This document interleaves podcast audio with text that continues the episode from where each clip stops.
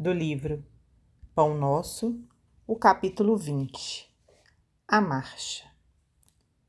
Importa, porém, caminhar hoje, amanhã e no dia seguinte. Jesus, no Evangelho de Lucas, capítulo 13, versículo 33. Importa seguir sempre em busca da edificação espiritual definitiva.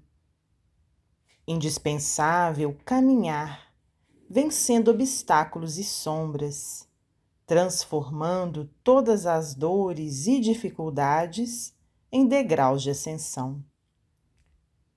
Traçando seu programa, referia-se Jesus à marcha na direção de Jerusalém, onde o esperava a derradeira glorificação pelo martírio. Podemos aplicar, porém, o ensinamento às nossas experiências incessantes no roteiro da Jerusalém de nossos testemunhos redentores. É imprescindível, todavia, esclarecer a característica dessa jornada para a aquisição dos bens eternos.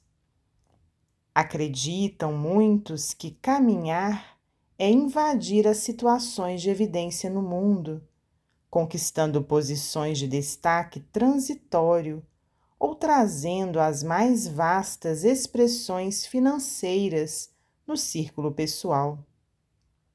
Entretanto, não é isso.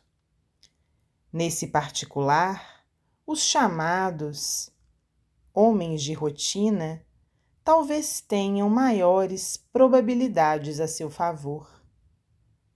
A personalidade dominante em situações efêmeras tem a marcha ensada de perigos, de responsabilidades complexas, de ameaças atrozes. A sensação de altura aumenta a sensação de queda.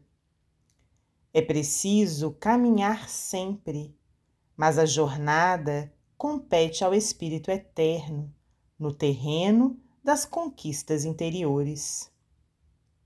Muitas vezes, certas criaturas que se presumem nos mais altos pontos da viagem para a sabedoria divina se encontram apenas paralisadas na contemplação de fogos fatos que ninguém se engane nas estações de falso repouso.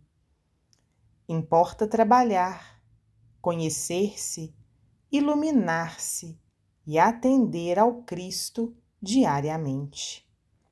Para fixarmos semelhante lição em nós, temos nascido na terra, partilhando-lhe as lutas, gastando-lhe os corpos, e nela tornaremos a renascer. Emmanuel, psicografia de Francisco Cândido Xavier.